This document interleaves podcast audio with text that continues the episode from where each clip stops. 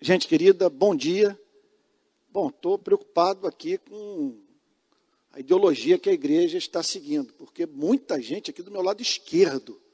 O que está vendo? Qual é o motivo da escolha? Vocês sabem que nós estamos vivendo um momento que você tem que medir todos os seus atos, a fim de que não haja uma interpretação ideológica do que você pensa, do que você acredita.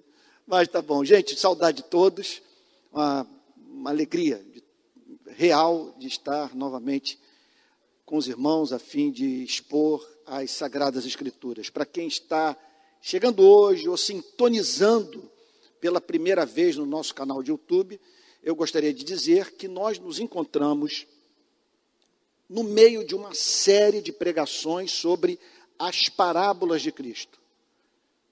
Provavelmente é a forma mais fácil de acessarmos a mente de Cristo, é conhecendo essas histórias que Cristo inventou e que tornam o Evangelho acessível até mesmo para a criança. Então, é, já analisamos várias metáforas e parábolas e nós nos encontramos hoje numa subsérie dessa série maior, que consiste nas exposições sobre a parábola do filho pródigo.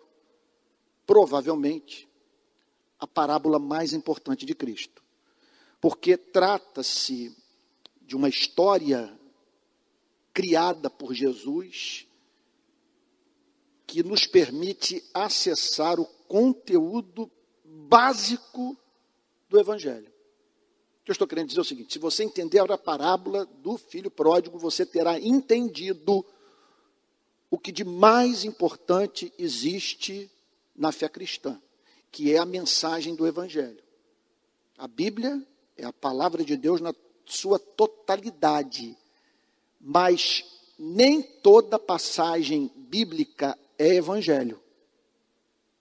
Toda passagem bíblica leva ao evangelho, mas nem toda passagem das sagradas escrituras revela com nitidez o evangelho. Daí a importância de estarmos atentos, porque pregar a Bíblia, como enfatiza Tim Keller, famoso pastor presbiteriano da igreja Redeemer, em, Nova York, pregar a Bíblia não significa pregar o Evangelho. E uma igreja que ouve a pregação das Escrituras, da Bíblia, mas que é dirigida por um pastor incapaz de proclamar o Evangelho, essa igreja tende a se afastar progressivamente do cristianismo. E não apenas isso. O estudo da própria Bíblia se volta contra a vida da igreja. Porque não há livro que mais possa nos aterrorizar se não for interpretado corretamente do que a Bíblia. A Bíblia sem o Evangelho é um suplício. É o Evangelho que transforma esse livro em carta de amor do Pai aos seus filhos, e não ordens proferidas por um Senhor rigoroso. Então vamos para o Evangelho. Lucas, capítulo 15. Lucas, capítulo 15, versículo 11.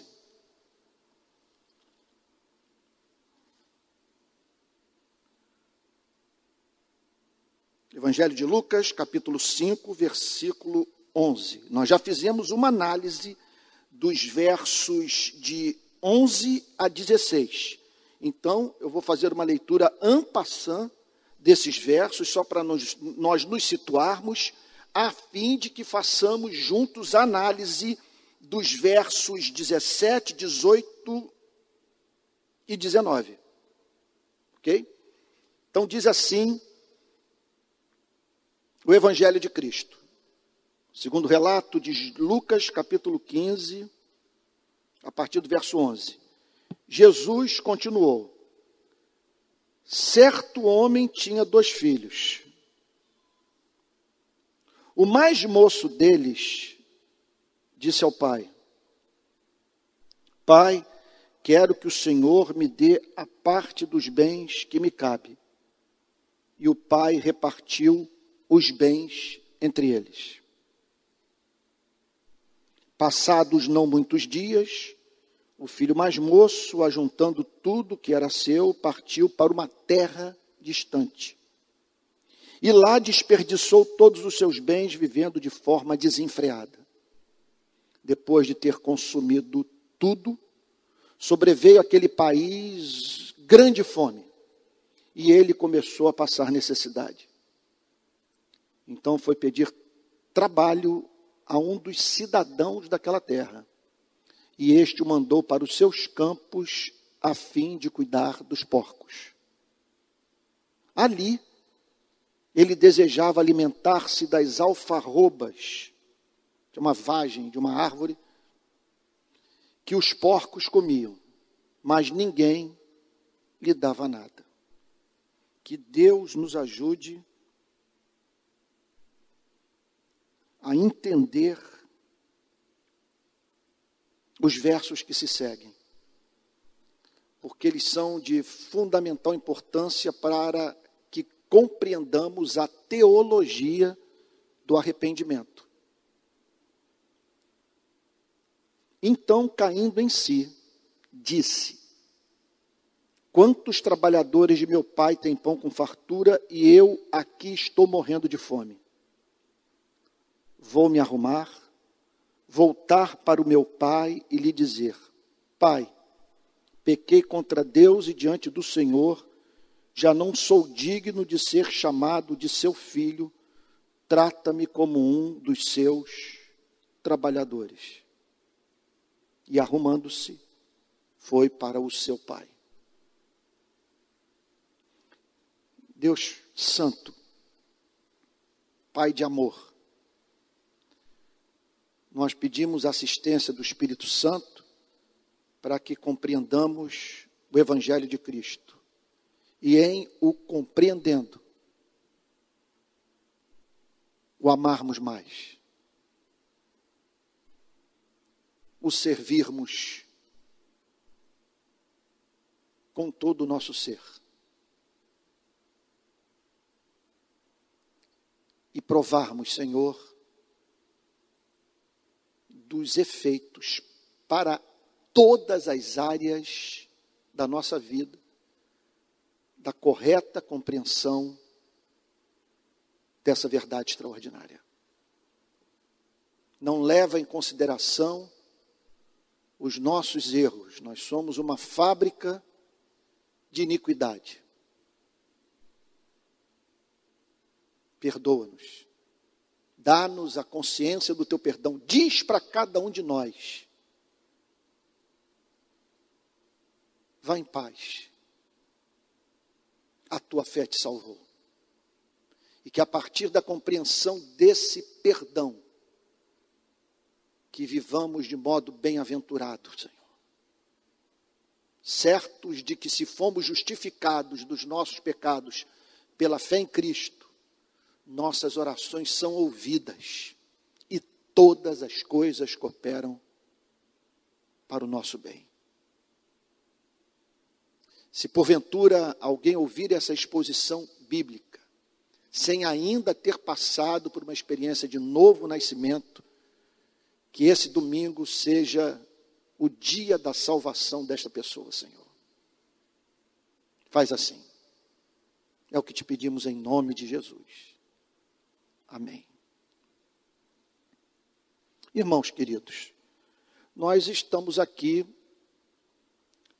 diante da radiografia que o cristianismo apresenta sobre a condição humana. É isso que somos. Foi nisso que nós nos tornamos e as decisões que a nossa espécie tomou, a começar pelos nossos, pra, pelos nossos pais, no decorrer dos séculos, nos levou para esse mundo.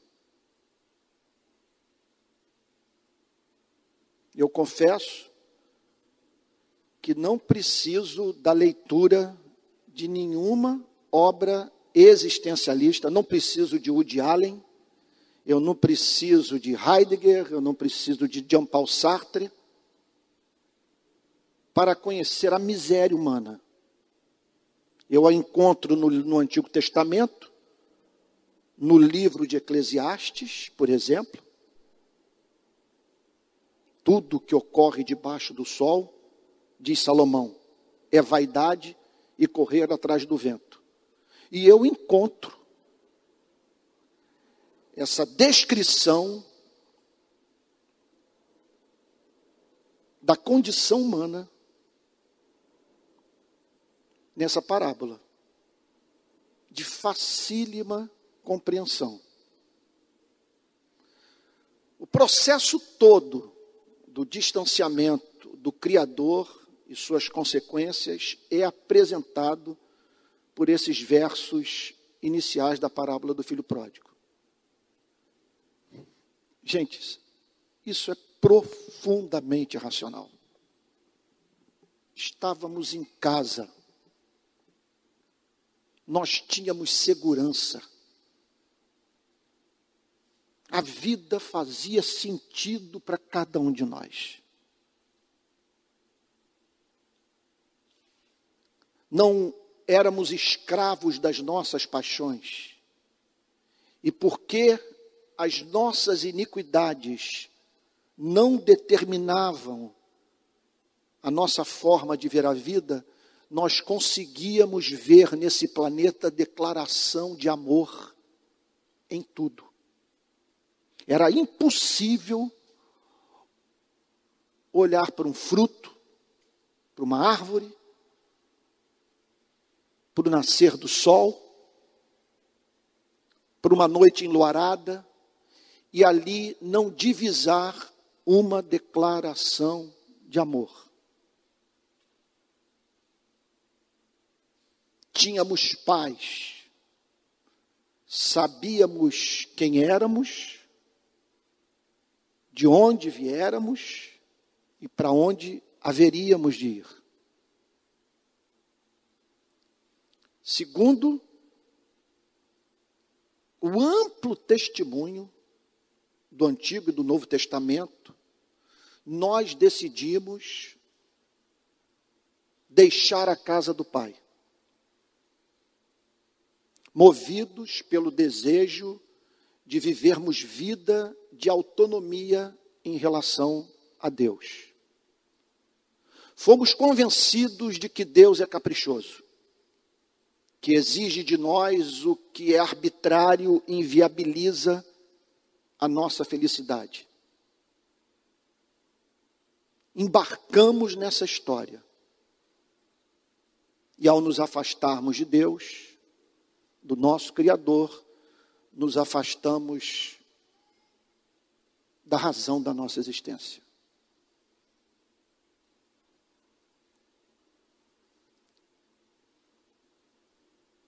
E esquece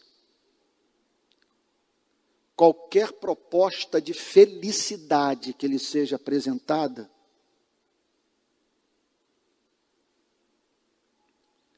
que seja capaz de prescindir do uso da palavra Deus.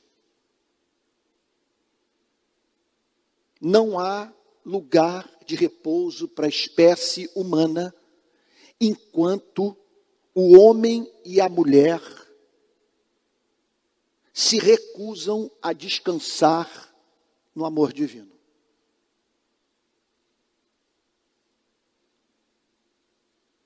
Que Jesus declara, portanto, nessa passagem, é que ao sairmos da casa do Pai, nós experimentamos uma queda, que significa o seguinte: deixamos de vivenciar a alegria dos anjos e nivelamos a nossa vida à vida dos animais.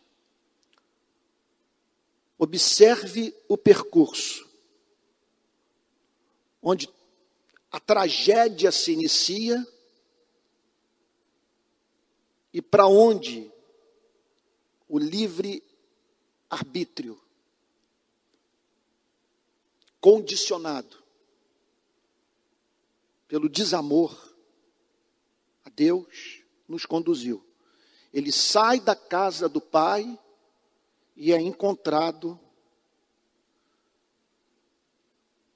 tendo que trabalhar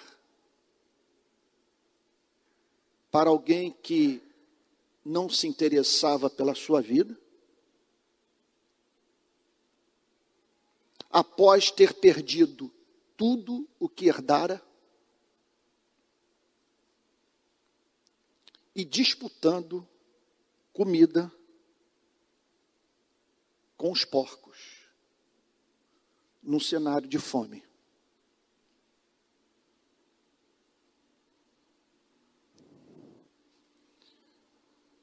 Irmãos queridos, eu não canso de dizer que essa é a razão pela qual eu não me dedico e não me dedicarei jamais com exclusividade à política. Porque o que nós encontramos aqui transcende as condições sociais dos seres humanos. Essa descrição que Cristo faz da humanidade é a descrição do ser humano que vive no Senegal, no Paquistão, no Afeganistão, na Suécia, na França, nos Estados Unidos. Isso aqui é suprapolítico, supra-ideológico. Isso aqui pega todas as etnias, está presente em todas as culturas, afeta a vida do rico e do pobre. Não há choque de capitalismo, por mais exitoso que ele seja, não há revolução do proletariado. Por mais que seu sonho utópico se aproxime da realidade de um mundo sem desigualdade, que sejam capazes de eliminar esse sofrimento descrito por Cristo. Fome numa terra distante, num contexto de culpa, abandono, desilusão, de perda completa do encanto pela vida.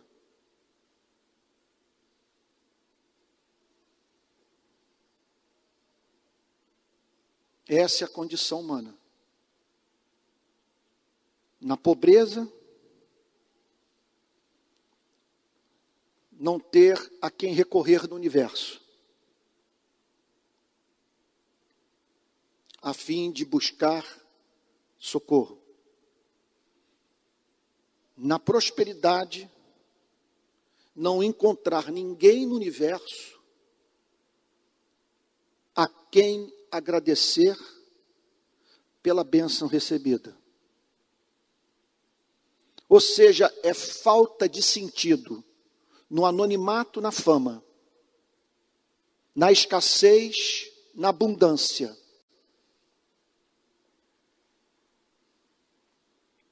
Na dor, e na alegria.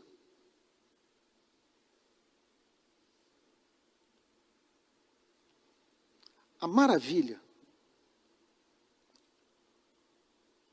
é que Deus é encontrado nessa passagem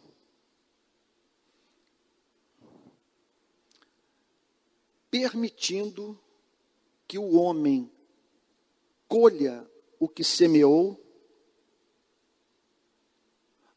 a fim de voltar para a casa do Pai. Por um lado, Deus não pode abençoar a nossa espécie enquanto resistimos à Sua vontade, porque Ele é santo. Está fora de cogitação Ele fazer com que a natureza, a vida como um todo, se comportem de modo a endossar a nossa maldade. Não há como Deus demover o sofrimento das nossas vidas enquanto vivermos de modo odioso aos seus olhos. A natureza santa de Deus exige que nós venhamos a nos encontrar com a vida nivelada, a vida dos animais irracionais, sentindo fome e sede, frio. Contudo, esse Deus de justiça e santidade é um Deus doce amoroso,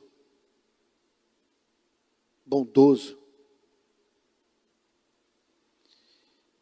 e que é capaz de usar as nossas desventuras a fim de que passemos por uma experiência que nos permita retornar para a casa do Pai. Essa é a primeira nota de esperança da parábola do filho pródigo. Há solução para o exílio. Há como retornarmos para esse lar. É possível, depois de tudo que fizemos, das provocações que praticamos. A santidade de Deus, nós nos reconciliarmos com o Criador. E o Criador passar a nos tratar como se jamais tivéssemos pecado. Essa é a mensagem central do Evangelho. Evangelho trata-se de uma mensagem que tem como objetivo trazer esperança para o ser humano. Então, aqui estamos nós, provando do mais agudo desespero existencial. Sem paz, sem direção, sem sentido para viver. Nas lutas, não tendo a consolação de alguém que seja maior do que os nossos problemas. E nas alegrias, em vez de atribuirmos o motivo do nosso regozijo a um ser que nos ama, temos que ver o bem que oferimos da vida como subproduto do acaso, como algo que aconteceu, como poderia não ter acontecido.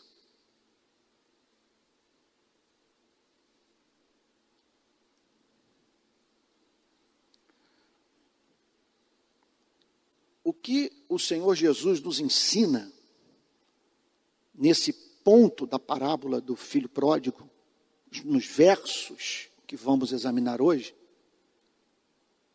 é que não há reencontro com Deus sem que o ser humano passe pela experiência de arrependimento. Que o reencontro não se dá quando você única e simplesmente percebe que é infeliz e que a felicidade só pode ser encontrada em Deus. Isso está envolvido, mas não se resume a isso. O texto também deixa claro que esse reencontro não se dá quando você se torna membro de uma igreja católica ou evangélica. Quando você também abandona certos comportamentos considerados pecaminosos e passa a viver uma vida do ponto de vista moral considerada correta.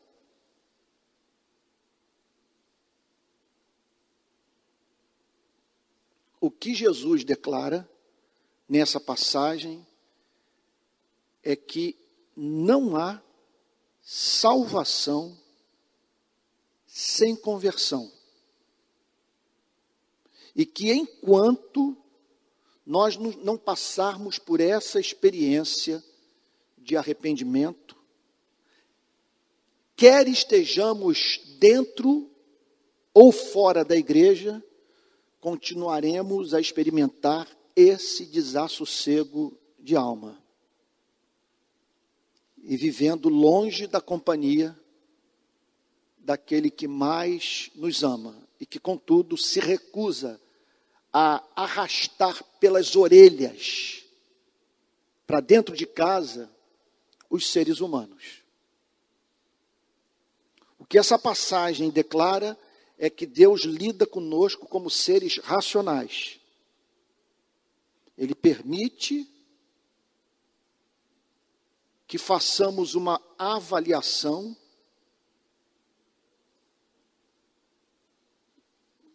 do curso da nossa história, das nossas presentes condições de vida e experimentemos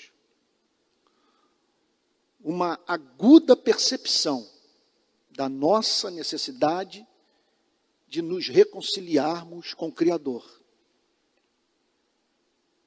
E não apenas isso, uma percepção também de que nós não somos apenas infelizes, nós somos vis.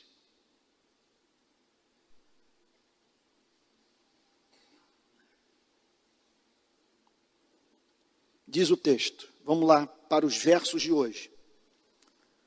Verso 17. Então, caindo em si, então caindo em si.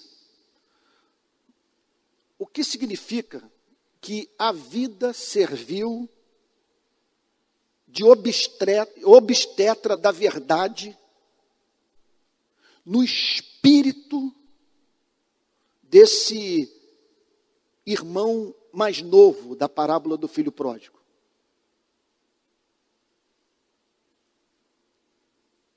Daí o cuidado que nós temos que ter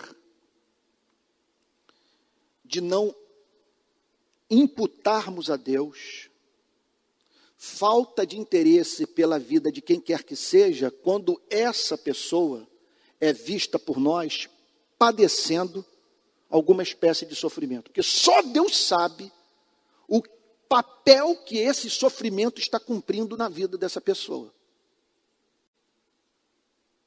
e o que ele representa do ponto de vista do arrependimento, que é chamado aqui de caindo em si. Caindo em si. Você já teve essa experiência? De cair em si, ter contato com o seu coração. Eu não estou dizendo ter contato com seus desejos socialmente construídos. Porque, me perdoe dizer, só um idiota para acreditar que é livre. e que suas escolhas brotam do mais profundo do seu ser, que elas não são fabricadas pela cultura. Como diz Tim Keller, num dos seus livros, se você volta para a Idade Média, encontra um homem com tendências homossexuais, porém, com forte propensão à guerra, a comportamento violento, você o verá suprimindo a sua inclinação homossexual e dando vazão à sua violência. Porque era isso que a cultura ditava naqueles dias. Pense hoje nesse homem numa cidade como Amsterdã, Rio de Janeiro ou Nova York, lidando com ambos os desejos, e você o verá suprimindo a sua inclinação à violência e dando vazão ao seu desejo homossexual. Então é uma viagem nós julgarmos que as nossas escolhas, em totum, não são socialmente construídas. Não que não passe pela nossa cabeça a ideia que fomos totalmente livres na escolha da, da indumentária que estamos usando hoje. Da forma como administramos o tempo na semana que se findou.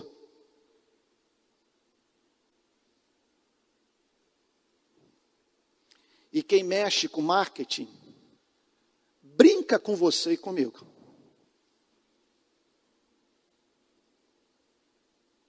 Olhe para o funcionamento dos tais algoritmos nas redes sociais. Não são poucas as vezes que eu recebi mensagens nas minhas redes sociais, é, me apresentando camisa a ser comprada por mim para homens nascidos na década de 60.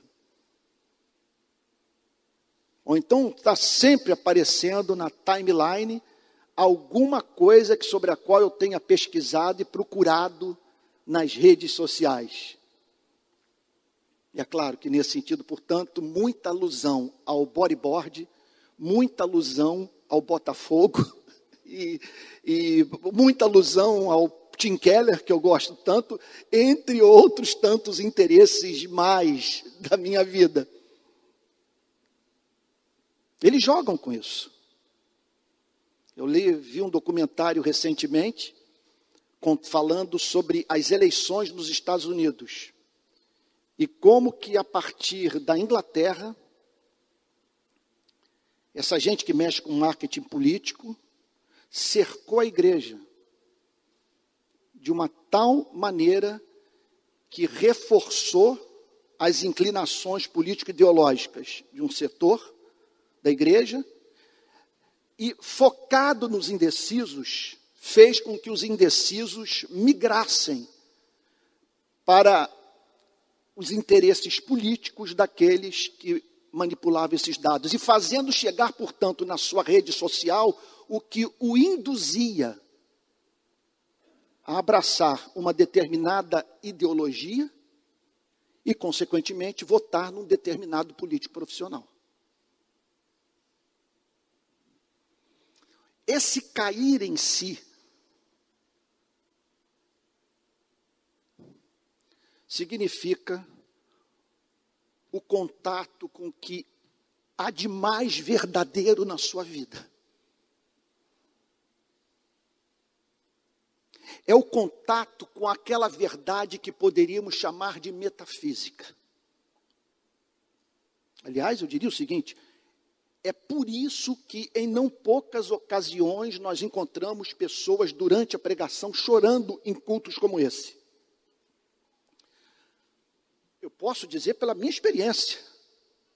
Nas ocasiões em que, sentado nessa cadeira, na cadeira de um templo qualquer, eu me vi abrindo as minhas pernas, botando minha cabeça entre os joelhos, em razão da comoção que me acometeu. E o que, que aconteceu ali? Eu tive o contato com uma verdade que estava sob escombros na minha vida. Eu tive um contato com a minha alma, com as minhas reais necessidades, que extrapolam as necessidades socialmente construídas. Foi o que aconteceu com esse irmão mais novo da parábola do filho pródigo, e é o que Cristo declara que acontece na vida de todo aquele que tem um verdadeiro encontro com Deus. Não há experiência de conversão sem esse cair em si. Esse, os americanos chamam de realize. Essa compreensão das grandes verdades da vida. Que você é mais do que um ser biológico. Você tem uma alma. Você tem demandas intelectuais. Você precisa de sentido para a vida. E que uma vida não examinada não é digna de ser vivida. E que você caminha para a morte.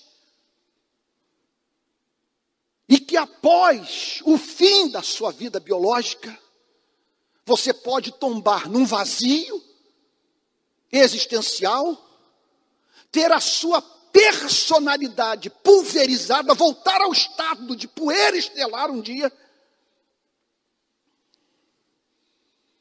Ou então, viver insuportável sofrimento.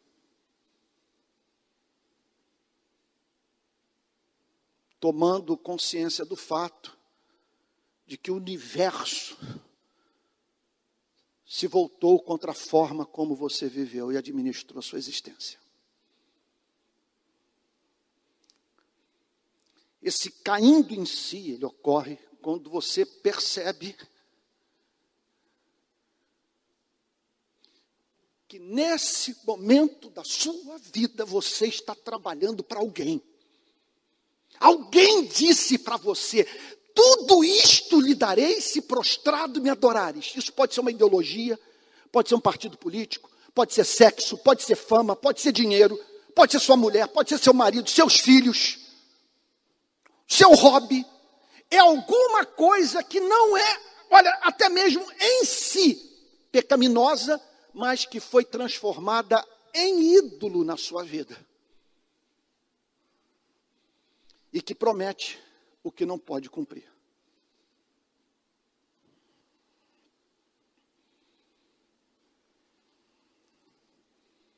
Caindo em si.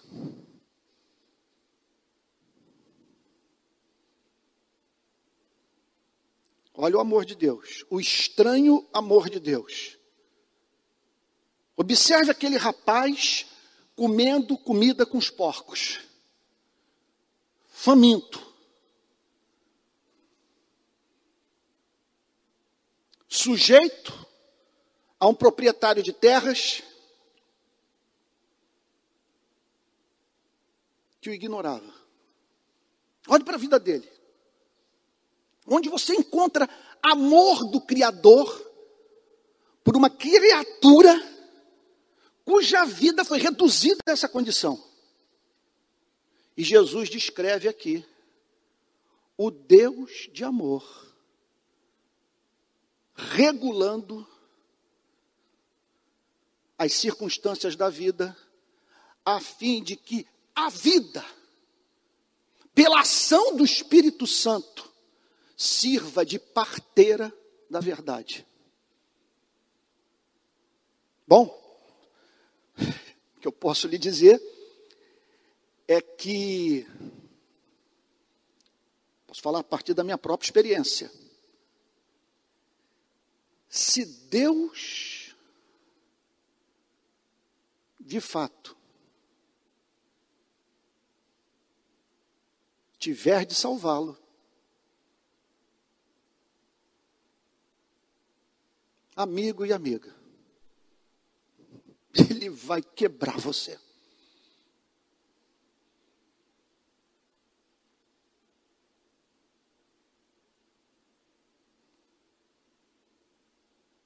E ele tem seus métodos.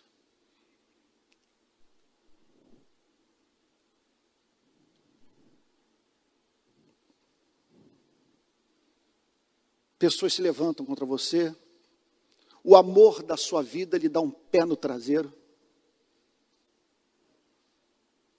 Seu, seu tapete é puxado.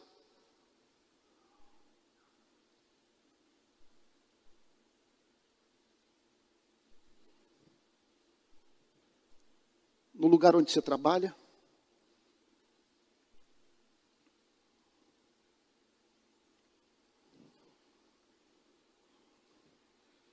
O corpo apresenta alguma dor estranha, ou um nódulo que aparece no seu abdômen.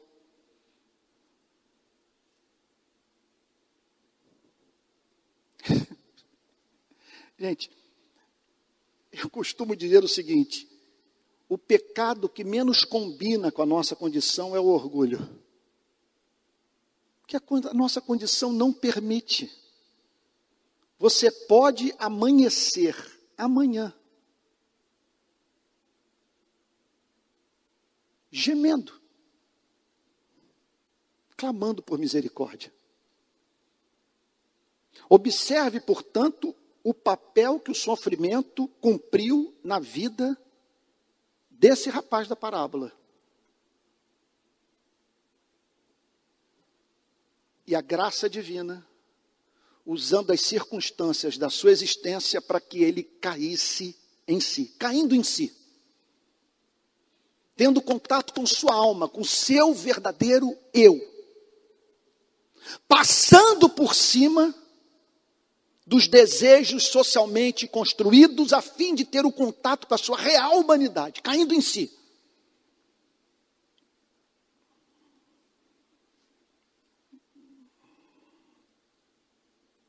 Disse: Quantos trabalhadores de meu pai têm pão com fartura?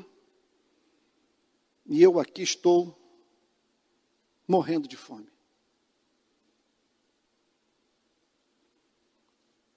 Até aqui, nós não temos a conversão completa, consumada.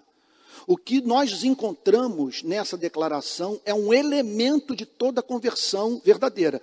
Você pode passar por essa experiência sem se converter. Contudo, é impossível você se converter sem passar pela experiência descrita por Cristo nesse verso, que consiste, posso usar o português da rua popular? Não sei se eu devo usar, se é, é digno do púlpito. Mas talvez deva, porque vai ajudar você a guardar o ponto. Nunca mais se esquecer de um pastor usar uma palavra que está próxima de uma terminologia que não deve ser usada no púlpito que você está ferrado sem, sem o teu Criador. Está ferrado.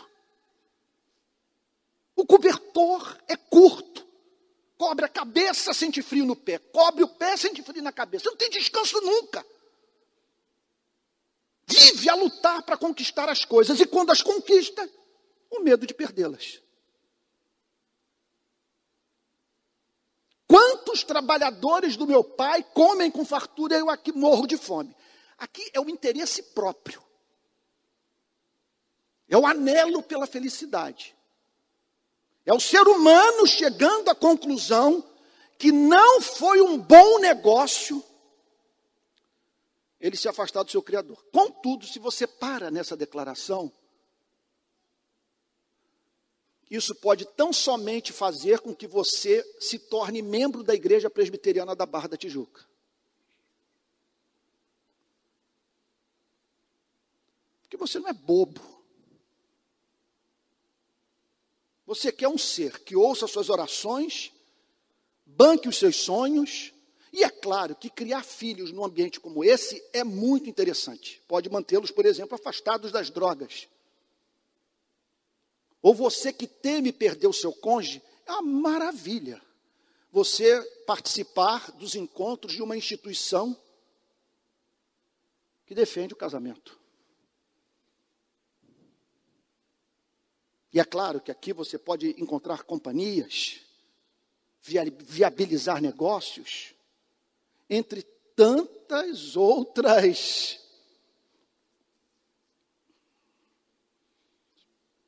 se é que pode chamar assim, bênçãos mais, que são subproduto do contato com a cultura que rege essa instituição. O que eu estou querendo dizer é o seguinte: que quando eu olho para o protestantismo brasileiro, o que eu vejo é pastores enfatizando esse ponto e pessoas se dirigindo para os templos evangélicos movidas por essa percepção. Pastor se levanta para dizer: olhe para o seu casamento, olhe para a sua saúde, olhe para a sua família. Você é infeliz porque você não tem Cristo. E as pessoas então se sentem motivadas a fluírem para os templos evangélicos a fim de encontrarem felicidade em Cristo. E aí você se depara com consumidores de religião.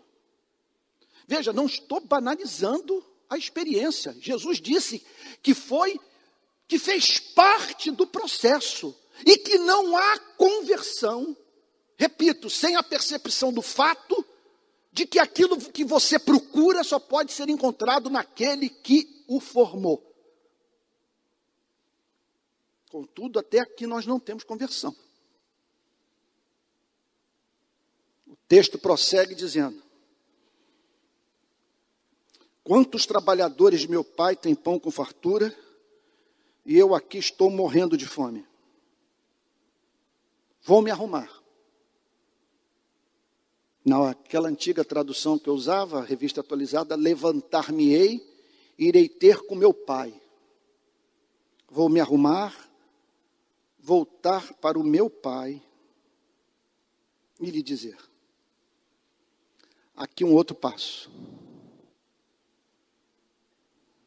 vou me preparar para voltar para casa. Vou me arrumar e voltar para o meu pai.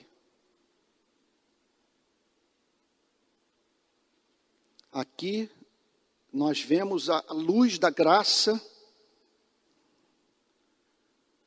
penetrando nos recônditos da alma e fazendo com que o homem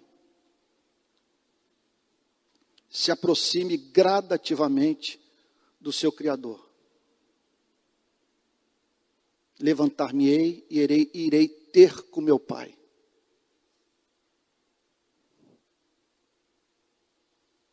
Que Jesus está dizendo que naqueles dias, pessoas que ouviam a sua pregação estavam passando por essa experiência porque Jesus anunciava um Deus de amor, e aquelas pessoas foram levadas por meio da pregação de Cristo, a em vez de voltarem para a casa de Deus, voltarem para a casa do Pai. Vou me arrumar, voltar para o meu Pai.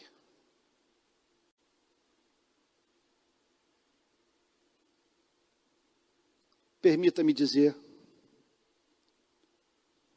que, como pregador do Evangelho, eu estou mais preocupado com essa experiência do que você se tornar membro da Igreja Presbiteriana da Barra da Tijuca.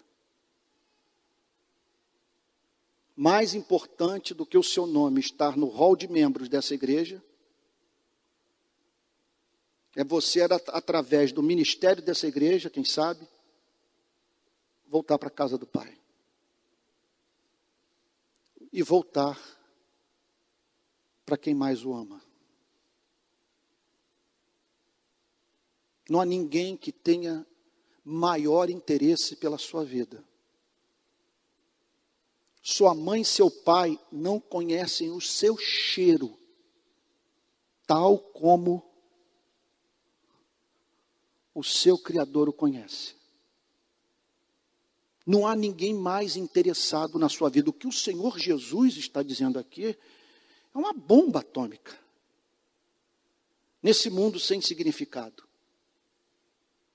O que ele está dizendo é que a conversão verdadeira ocorre quando um ser humano compreende que o retorno para Deus é o retorno para o Pai. E que significa, portanto, o retorno para o convívio com um ser descomplicado, doce, amoroso, verdadeiramente interessado na sua felicidade. Vou me arrumar, voltar para o meu pai e lhe dizer: Pai, Pai, não é Deus, é Pai.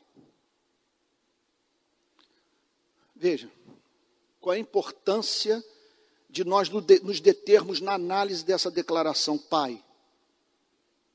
Dá vontade de pegar o microfone e sair andando por aí. Quando ele fala Pai, ele está dizendo a seguinte coisa: Eu me dirijo a quem é digno do meu amor. Eu não estou voltando para a casa de Deus, eu estou voltando para a casa de um ser am amável. Quando ele declara Pai, ele está dizendo o seguinte: eu não pequei contra a lei, eu pequei contra o amor. Ele não é digno de receber esse tratamento que eu lhe tenho dado, porque se ele é o que Cristo está dizendo, amoroso, perdoador, bondoso, gracioso, leal, paciente, ele é digno do meu tudo,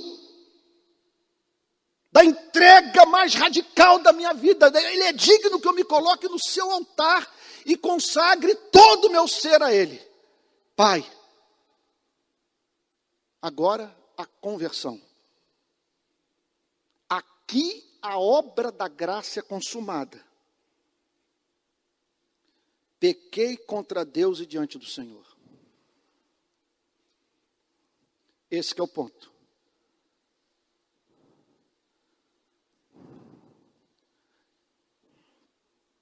Meu Deus, como tratá-lo?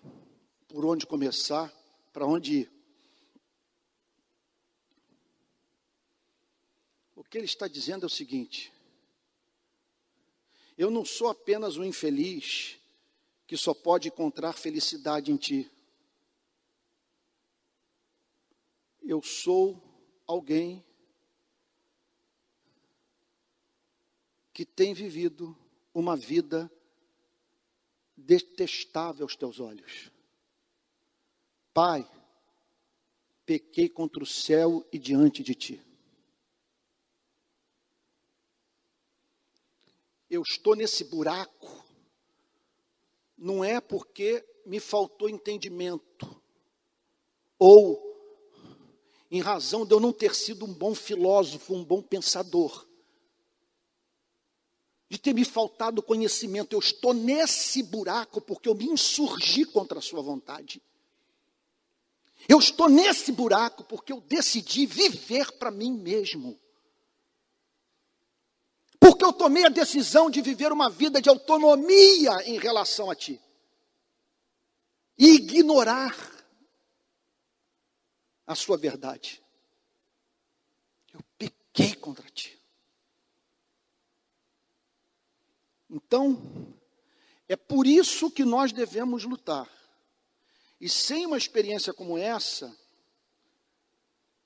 repito, o crescimento de uma instituição como a nossa igreja, fará com que a própria instituição entre numa relação autofágica. Os seus membros passarão a se voltar uns contra os outros. Deixa eu explicar. Se o movimento para na busca por felicidade, eu venho para essa instituição porque nela eu encontro o que só Deus pode me dar. O que eu tenho aqui é alguém focado em ser feliz. E que, portanto, fará a leitura da totalidade da vida da igreja a partir dos seus interesses pessoais. Se a coisa não agradar, depois de toda aquela cerimônia, faz fila aqui do lado, já testemunhei isso diversas vezes. Faz fila, vem para cá chorando. Mas não sem ter sido ajudado pela igreja das mais diferentes maneiras. Dívidas que foram pagas, sessões de aconselhamento, visitas à casa. Horas e horas de conversa. Aí você vê essa pessoa vindo para cá para ser batizada e se tornar membro da igreja presbiteriana da Barra. Aí, aquele momento final, ela desce do tablado, depois de ter sido batizado, recebido como membro. O abraço, a igreja estendendo suas mãos para esses que recém-chegados, e a música sendo entoada, e pessoas se abraçando, e as lágrimas sendo derramadas, para na primeira contrariedade ela desaparecer daqui E pergunte para cada dez pessoas que saíram daqui, quantas me procuraram para conversar? Para cada dez, nove não me procuraram. Eu tenho para mim que é sintoma de uma relação utilitarista com a igreja. Agora, quando convertido, formula essa oração: Pai, pequei contra ti. Nós não estamos mais diante de um consumidor. Nós estamos diante de uma pessoa cuja vida foi humanizada, o coração foi quebrado. Uma pessoa que, em razão da visão da sua pecaminosidade, meu Deus, passou a reproduzir nos seus relacionamentos interpessoais a espécie de tratamento que recebeu da parte de Deus. Não há como essa pessoa ser arrogante, porque ela sabe que sua conversão se deveu, se, se, se deveu ao fato dela ter se aproximado de um Deus que não é arrogante.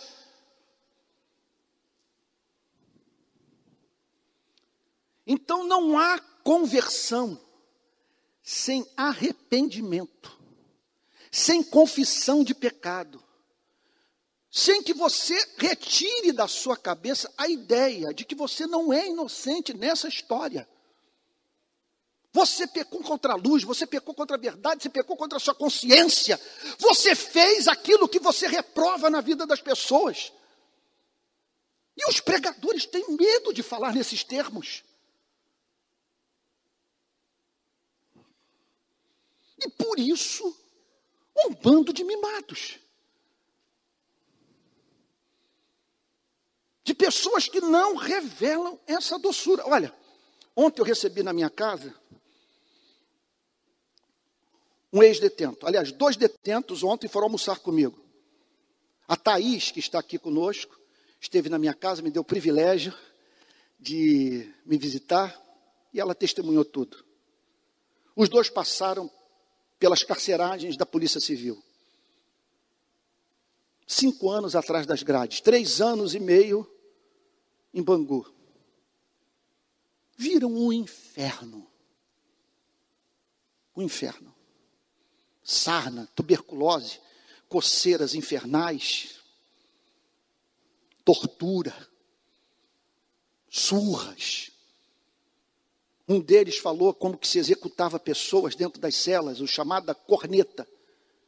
Você coloca cocaína dentro de uma caneta e sopra nos ouvidos, nas narinas, e a pessoa morre como se fosse por overdose. Como se ela tivesse consumido cocaína dentro da cela. Um desses detentos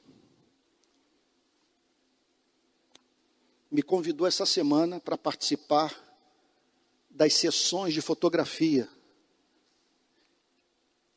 que seriam feitas hoje no aterro do Flamengo, porque ele está concluindo seu curso de direito. Ele é hoje nosso irmão na fé, largou o crime, casado, membro de uma igreja evangélica da nossa cidade, terminando o curso de direito, trabalhando conosco e também desempenhando importante função na Comissão de Direitos Humanos da Assembleia Legislativa do Rio de Janeiro. Aliás, abra um parênteses. Bandido bom é bandido morto. É aquela teologia que emerge das trevas com cheiro de enxofre. Se essa teologia fosse aplicada em sua vida, você não estaria aqui. Bom, o que, que ele disse?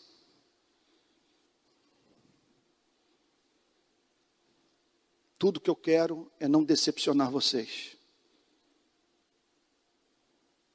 Porque vocês me pegaram atrás das grades. E quando eu entrei no semi-aberto, ao me lembrar da bondade de vocês na carceragem de Neves, eu fui a pé até a sede do Rio de Paz no Jacarezinho fui andando por aquelas ruas, acreditando que aquele povo que me havia socorrido atrás das grades haveria de se interessar pela minha vida e me dar um futuro, me dar uma esperança. E ontem ele disse: para cada dez detentos que eu conheço, nove não tiveram a oportunidade que eu tive. De um movimento social que estendeu a mão, que me abraçou, que me empregou, que me deu salário, me deu dignidade. E o que, que ele me disse? A última coisa que eu quero é decepcionar vocês. Um dos seus crimes era o crime de estelionato. Quando eu vi essa obra da conversão consumada na sua vida, ele interceptava cartão de crédito, digitava a senha, saia torrando dinheiro. Dos outros, né? Entre outras coisas mais que ele fazia.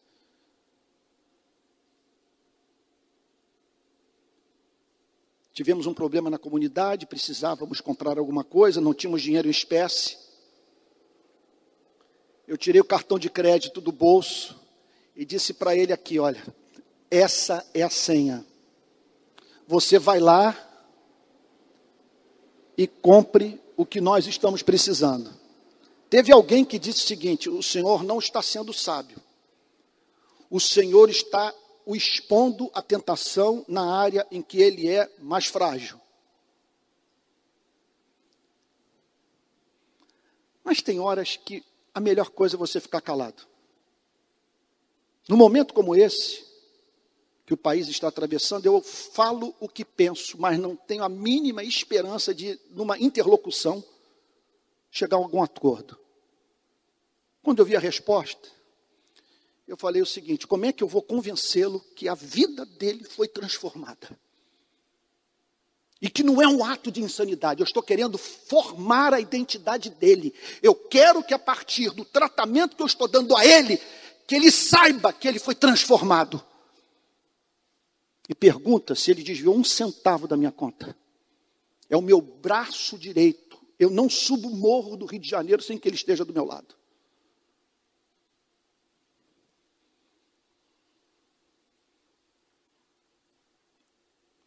Esse é o objetivo da missão da igreja. É pregar de uma tal maneira que o que ouve a nossa mensagem seja levado a dizer: Pai, pequei contra Deus e diante do Senhor. Já não sou digno de ser chamado seu filho. Já não sou digno de ser chamado seu filho. Para cada dez pessoas que entram na nossa igreja, quantas se aproximam nessa condição? Não sou digno de nada usando o linguajar da rua mais uma vez, eu estou pegando o boi de estar tá vivo. Está vivo. Foi uma paciência infinita que preservou a minha vida. E agora eu estou aqui. E porque eu fui objeto desse amor incompreensível, permitam-me a honra de lavar os pés dos irmãos, de servi-los em amor de trabalhar no anonimato, sem esperar recompensa.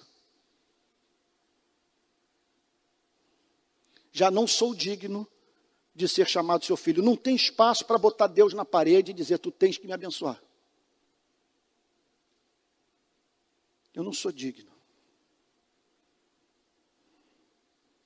Isso aqui é Jesus, descrevendo a experiência da autêntica conversão. Já não sou digno de ser chamado seu filho, trata-me como um dos teus trabalhadores. E arrumando-se, foi para o seu pai. Irmãos queridos, talvez vocês tenham vivido aqui hoje juntamente comigo, assim, uma verdadeira gangorra espiritual uma, como é que eu poderia dizer? Uma montanha russa. Em alguns momentos da mensagem, o pânico, a perplexidade, o choque, o confronto, a perturbação. Em outros momentos, isso é bom demais para ser verdade. Essa é a dinâmica do Evangelho o Evangelho fere para poder curar. Primeiro, o diagnóstico. Essa é a sua condição. Um desassossegado crônico. Um infeliz. E não apenas infeliz, vil. Contudo, Jesus pede para que o pregador diga para você: porém, o Pai é louco de amor pela sua vida. E os sofrimentos que você atravessou no decurso da sua existência tiveram como propósito levá-lo a cair em si. Ter contato não com, repito, o seu ego socialmente construído. Aquilo que ensinaram você a ser. Mas um contato com sua alma tal como foi criada por Deus. E a partir daí, compreender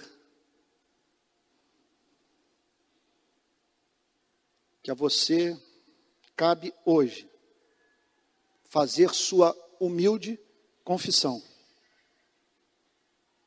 Nada exigir, apenas clamar por misericórdia. E o que nós vamos ver nos, nas próximas pregações sobre a parábola do filho pródigo é que Deus não resiste a esse coração quebrantado. E que se você tomar a decisão, após cair em si, de expressar o seu arrependimento e voltar para a casa do Pai, você receberá o abraço de Deus. Daquele que mais o ama no cosmos. Vamos ficar de pé e orar?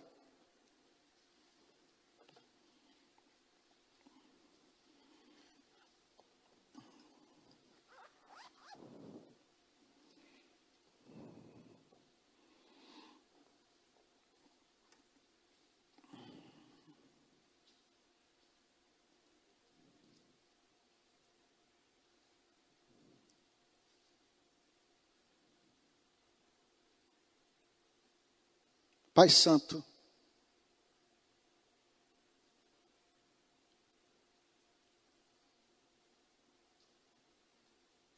tu sabes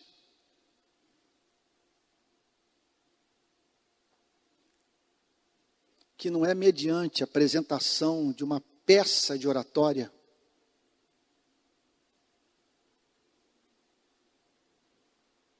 que pessoas são convertidas a Ti mas sim mediante a proclamação do Evangelho de Cristo no poder do Espírito Santo. E o que nós pedimos nessa manhã é que aqueles que estão nos assistindo em outros estados, em outras cidades do nosso país, e os que aqui se encontram, caiam em si.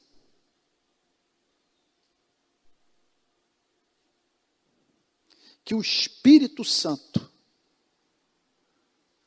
nos ajude a ouvir Sua voz. Tua palavra diz que muitos são chamados, mas poucos os escolhidos. O que significa que muitos dos que não se converterão nunca ouviram Sua voz. Contudo, endureceram o seu coração, a sua oferta de amor. O que nós pedimos é que esse chamado que está sendo feito hoje, segundo Sua soberana vontade, seja eficaz, que seja mensagem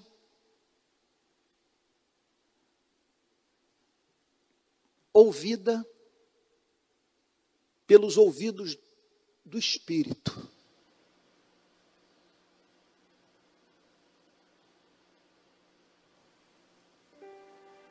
Nós rogamos a Ti, Senhor, que o Senhor não permita que banalizemos verdade tão santa e gloriosa. Nós nos recusamos a lidar com as verdades dessa parábola com indiferença. Nós não aceitamos essas verdades não nos comoverem, Senhor. Por isso nós te pedimos, retira o coração de pedra e em seu lugar põe um coração de carne. Torna-nos vulneráveis à tua verdade, Senhor.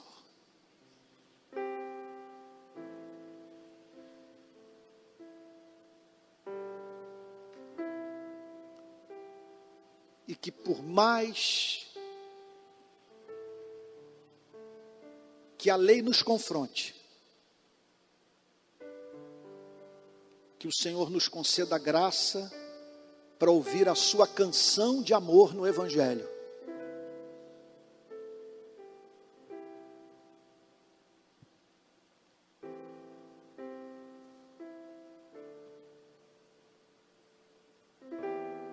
Meu Pai.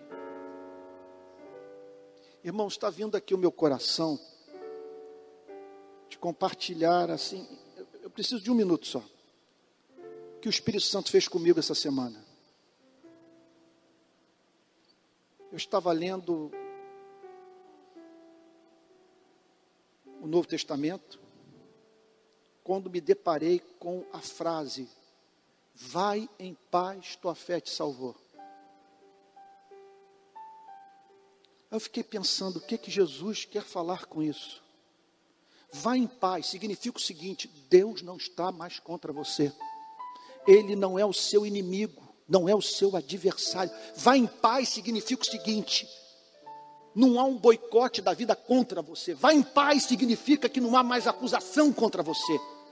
Vá em paz tem o sentido de que suas orações são ouvidas. Vá em paz significa o seguinte: durma em segurança porque Deus não está contra você, e se Ele é por você, quem haverá de ser contra a sua vida? Então, deixa o Espírito agora falar, vá em paz, a tua fé te salvou. Isso é o Evangelho. O Espírito do Senhor Deus está sobre mim, foi o que Isaías profetizou sobre o Messias, porque ele me ungiu para pregar boas novas aos quebrantados e enviou-me a curar os quebrantados de coração, e a livrar todos os cativos, e a pôr em liberdade os algemados. Isso é cristianismo. Cristo quer que você tenha paz. Se você já fez a confissão, Pai, pequei contra os céus e diante de ti,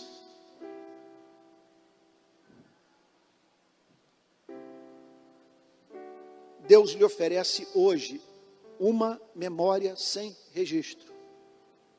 E lhe diz: Filho, filha, dos teus pecados eu não mais me lembrarei. Hoje, o inferno trouxe à minha memória, enquanto eu vinha para cá, a imperfeição do meu amor pelo meu pai. Quando meu pai morreu,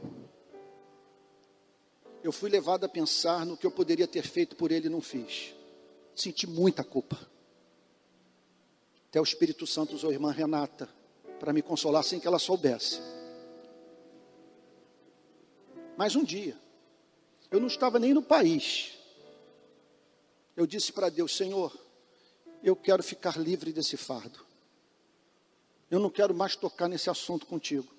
Eu acredito que eu só fiz essa oração porque o Espírito Santo falou para mim: chega de tocar nesse assunto. Eu sei que seu amor pelo seu pai não foi perfeito. Você já tratou sobre isso comigo. E eu não quero que você nunca mais toque nesse assunto. Esse vá em paz significa o seguinte: definitivamente, a partir de hoje, você não vai voltar para esse passado. Esquecendo-me das coisas que para trás ficam e avançando para as que diante de mim estão, prossigo para o alvo, para o prêmio da soberana vocação de Deus em Cristo Jesus. Porque enquanto você fica aí se penitenciando, sua cabeça está ocupada por juízo, maldição, culpa, deixando assim de se tornar livre para conceber planos de libertação para esse planeta, para pensar os pensamentos de Deus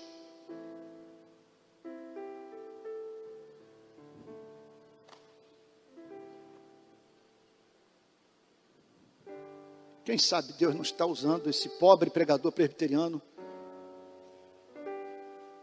para falar especialmente com algumas pessoas que estão aqui hoje.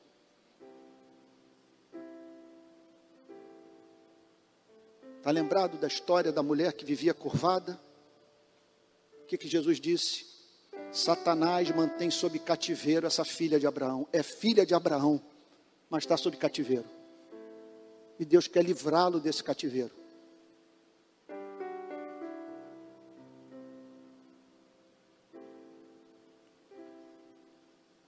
Vá em paz. Tua fé te salvou.